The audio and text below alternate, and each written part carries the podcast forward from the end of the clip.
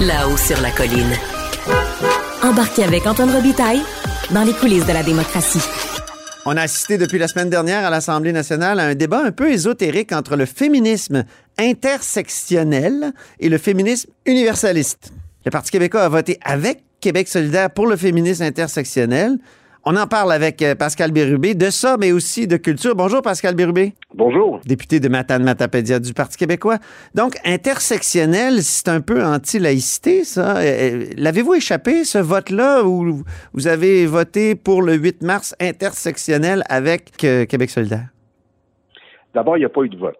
Québec solidaire arrive avec une motion pour le 8 mars, comme il est de tradition d'en débattre à l'Assemblée nationale. Et c'était la dernière occasion de faire ça avant les deux semaines de travail dans la circonscription. Alors, on voit euh, la motion, c'est pour le 8 mars. Évidemment qu'on veut participer à la motion. Euh, on veut pas la bloquer. Et dans le texte de Québec solidaire, il y a évidemment des termes assez généraux sur euh, le féminisme, le combat des femmes, le 8 mars, mais ils ajoutent ils ajoutent intersectionnel, qui fait partie de la thématique nationale de plusieurs grandes centrales pour cette année dans le thème. Mmh. L'erreur qu'on a fait, c'est de s'y associer, c'est-à-dire que Québec solidaire présente sa motion, et là, euh, avec l'appui du PLQ et du Parti québécois. On n'aurait pas dû le faire, c'est notre erreur. Euh, on n'aurait pas bloqué le débat on aurait participé au débat pour aurait expliqué notre position. Alors, hmm. notre erreur est là. Vous étiez conjoint, c'est ça, j'ai dit, vous avez voté, mais c'est vrai, il n'y a pas eu de vote parce qu'il n'y a pas eu de consentement. Il n'y a pas eu de vote parce que c'est toujours le gouvernement qui dispose en premier. Hmm. Ils disent pas de consentement. Et euh, ben là, évidemment, il y a des gens qui se questionnaient parce que Québec solidaire a dit, ben nous, nous avons rallié le Parti libéral et le Parti québécois. De notre côté, il n'y a rien qui a changé. Euh, cette approche intersectionnelle, nous ne nous souscrivons pas. Nous sommes, je dirais, d'un féminisme universaliste. On défend toutes les femmes qui vivent toutes sortes de discriminations et qui mènent toutes sortes de combats. L'intersectionnel, ça, ça peut faire l'objet de bien des débats, mais à bien des égards, c'est une des façons utilisées pour combattre, par exemple, la laïcité. Mmh, c'est ça. Alors, je respecte les, les, les individus ou les formations politiques qui en font la promotion. C'est le cas de Québec solidaire mais ce n'est pas notre position. Et je l'ai réitéré par un tweet, qui m'a valu toutes sortes de définitions, toutes sortes euh, de commentaires. Mais il n'y a rien qui a changé quant à notre position. Il y a eu tout un débat, justement, sur Twitter avec euh, l'ancienne candidate vedette Myriam Lapointe-Gagnon, qui, elle, euh, a tellement été attaquée là, parce qu'elle a parlé d'hommes blancs cisgenres. Elle a traité, un, je pense, un militant péquiste d'homme blanc cisgenre. Puis ensuite, elle s'est fait ramasser et elle, elle a dit c'est épouvantable comme j'ai été attaquée. Est-ce que les péquistes sont parfois trop vigoureux sur Twitter? Je veux juste préciser que oui, elle a reçu des commentaires, mais elle en a fait aussi. Elle a attaqué le Parti québécois. Elle a attaqué un individu en disant qu'il ne pouvait pas comprendre parce qu'il était un homme blanc cisgenre. Ouais. Je veux dire, ça ne devrait pas disqualifier les gens de participer au débat, sinon je la réfère au chef de sa propre formation politique, qui est un homme blanc cisgenre, qui s'appelle Gabriel Nadeau-Dubois. Est-ce qu'il devrait être disqualifié parce qu'il n'est pas une femme racisée de parler de ces enjeux-là? Euh, bon, on, peut bien aller là-dessus si on le souhaite. J'ai beaucoup de respect pour elle. Elle a été candidate euh, au Bas-Saint-Laurent pour Québec solidaire. C'est une militante active de Québec solidaire. Euh, moi, je lui ai répondu avec beaucoup de bienveillance, pour prendre le terme à la mode, que certains utilisent à satiété, en disant, écoutez, euh, vous dites que vous êtes déçu du Parti québécois. Vous savez quoi? Il m'arrive aussi d'être déçu de votre formation politique. Ceci étant dit, j'ai beaucoup de respect pour vous. Merci de continuer à défendre les CPE qui sont importants pour les familles. Et si j'avais eu plus d'espace, j'aurais pu indiquer merci de défendre une grande réalisation du Parti québécois j'avais pas vraiment d'espoir d'entendre ça parce que c'est rare que les militants de Québec solidaire le disent. Mais ceci étant dit, c'est une très bonne personne que j'aime bien. Mais euh, Twitter, parfois, il y a des débats qui sont acrimonieux, ben que, je regrette aussi. Et puis, ben, j'espère que pour tout le monde, on est capable de faire des débats dans le respect. Euh, vous l'aviez approché, vous, le Parti québécois, pour qu'elle soit candidate? Hein? Moi, je lui, je lui, ai déjà envoyé un message pour lui dire euh, j'aimerais changer avec vous. J'ai jamais eu de retour. Alors, je ne sais pas s'il y en a eu d'autres qui l'ont fait, mais finalement, on a fait un très bon choix parce que notre candidat, Félix Rioux, que j'ai choisi, dans le sens que je l'ai approché puis il a dit oui, mais il a fini deuxième à 22 ans. Il a fini en haut de Québec solidaire dans la Rivière-du-Loup, Témiscouata, et de l'avis de tout le monde, y compris de Jean d'Amour, l'ancien député ministre de circonscription. C'est lui qui a fait la meilleure campagne. Il dit de lui que c'est un des politiciens d'avenir au Québec. Félix Rioux. OK. Oui, Félix Rioux, finalement. Vous avez dit, je l'ai choisi. Je trouve que ça fait le go un peu, qui choisit ses candidats. Euh, je l'ai approché. Je pense que le terme est, meilleur. Je l'ai rencontré à Rimouski dans un événement. Je l'ai approché. Vous avez raison. Euh, je l'ai approché, puis il a dit oui, puis il faisait confiance. Puis je dirais que dans tous les, candidats qu'on a eu au Québec, c'est un de ceux qui étaient les plus impressionnants.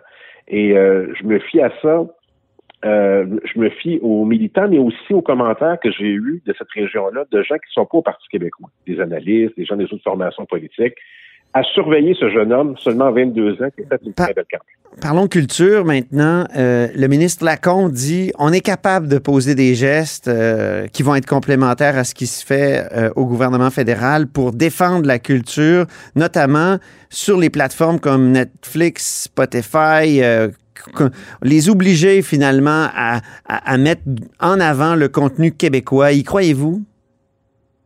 Ben, ça serait pas prématuré euh, d'avoir des gestes du gouvernement de la CAC. Moi, j'avais questionné la ministre précédente, qui est l'actuelle présidente de l'Assemblée nationale, à savoir si euh, la CAC avait posé quelconque geste pour rapatrier l'ensemble des pouvoirs en culture et des budgets associés du fédéral. Réponse, rien. Aucune lettre est envoyée, aucune démarche a été faite.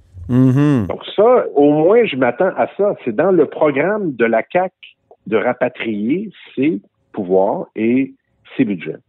Le programme voulait dire le fameux nouveau projet pour les nationalistes du Québec? Nationaliste de 2015. Ça, c'est 2015. On dirait qu'ils l'ont oublié, ce, truc-là. Oui, ils l'ont oublié, puis euh, je, je m'y réfère à l'occasion. Donc, ça, c'est le minimum. D'ailleurs, Paul Saint-Pierre Plamondon a questionné le premier ministre là-dessus récemment. Et il est pas revenu là-dessus. Il dit, ah, on a fait des gains dans d'autres domaines, mais en culture, euh, c'est service minimum. Hmm. Bon. Ensuite, quand le ministre dit, Québec est prêt à légiférer pour euh, faire en sorte que les grandes plateformes, je, vais nommer Netflix et Spotify, hmm. puissent intégrer davantage de contenu québécois. Y croyez-vous? Je sais pas comment, ben, je, je sais pas comment une telle chose est possible. D'abord, on n'a pas ces pouvoirs-là. Puis même si on avait tous les pouvoirs en culture, c'est très complexe euh, d'organiser, je dirais, une, contrainte pour ces grandes plateformes internationales. Nous, on a une approche différente qui est dans notre document à nous, qui est toujours valide, qui est notre plan d'urgence sur le français, qui dit essentiellement que il vaut mieux travailler à ce que nos grandes productions puissent se retrouver là où il y a beaucoup d'achalandage sur ces grandes plateformes. Donc, un bureau de promotion de nos œuvres, que ce soit euh, des films, des documentaires, des séries télévisées, des spectacles du monde, il y en a déjà quelques-uns, pour qu'elles se retrouvent, ces œuvres sur Netflix, des œuvres musicales sur Spotify et dans, sur d'autres tribus. Alors, c'est ce qui nous, euh, ce qui nous, différencie de la CAQ là-dessus. Alors là, le ministre a mis la barre haute, il est prêt à légiférer. Comment il va le faire? Je ne sais pas. Euh, il y a peut-être une façon que qu'on ne soupçonne pas. Mais ben, ici, à ce micro, le constitutionnaliste Patrick Taillon disait que toute façon, les lois étaient, étaient tellement anciennes, les lois sur la radiodiffusion datent d'une époque où justement l'Internet n'existait pas. Donc, on pourrait, euh, le Québec pourrait rapatrier certains pouvoirs de, en, disant que c'est plus les tuyaux qui sont réglementés, mais le contenu. Donc, euh, euh, et, et, ça fait longtemps que Patrick Taillon dit ça. Moi, j'ai écrit plusieurs chroniques euh, pour répercuter ça, mais j'ai, comme l'impression qu'à l'Assemblée nationale, on ne veut pas mener ce combat-là du rapatriement de certaines compétences en matière de culture. Ça dort, là, je veux dire. Il n'y a personne qui parle. Même vous, vous n'avez pas tellement parlé. Ben, c'est, souhaitable. Enfin, on en a parlé parce que on en a fait l'objet d'une question du chef du Parti québécois question culture mmh. du chef du Parti québécois au premier ministre du Québec, ça vaudrait la peine de s'y référer parce que c'est très clair qu'on dit au premier ministre, euh, est-ce que vous allez poser des gestes pour rapatrier tout ça? Euh, puis là, on lui, fait euh, vraiment l'étalage de sa position. Mmh. Le premier ministre va sur d'autres sujets. Alors, je trouve ça dommage. Le Québec fait ce qu'il peut avec, avec, je dirais, le financement qu'il a, les pouvoirs qu'il a. Par exemple, la loi sur le statut de l'artiste, je l'ai saluée, c'est une avancée qui était nécessaire. Mais il y a d'autres choses qu'il peut faire avec ses budgets. Par exemple, Bibliothèque et Archives nationales du Québec, le financement euh, doit être assuré parce que tous les indicateurs que j'ai me démontrent que là, la mission même est, est, un peu compromise. En tout cas, ce qu'on souhaite faire de la Bibliothèque Archive nationale du Québec. Les hmm. espaces bleus, j'ai quand même appris quelque chose euh, dans une longue entrevue accordée à, un quotidien montréalais où le, le ministre dit, ben, vous savez, la construction, ça coûte cher. Euh, moi, j'avais compris que c'était de la rénovation. C'est pas seulement une subtilité, là, qu'on prenait des bâtiments existants, qu'on allait les rénover, mais là, on semble parler de construction. Mm-hmm. Et euh, on parlait d'un leg du premier ministre dans le dernier mandat ou pour ce mandat-ci. Et là, on dit que ça pourrait s'échelonner sur dix ans, peut-être plus. Alors là, il y a un changement de cap important et le ministre ne peut garantir que ça sera pendant qu'il est ministre euh, de la Culture et des Communications qu'on verra les 17 espaces bleus du Québec. Je considère personnellement que c'est euh, que c'était pas nécessaire, que le réseau muséal a besoin de soutien, qu'on va dédoubler.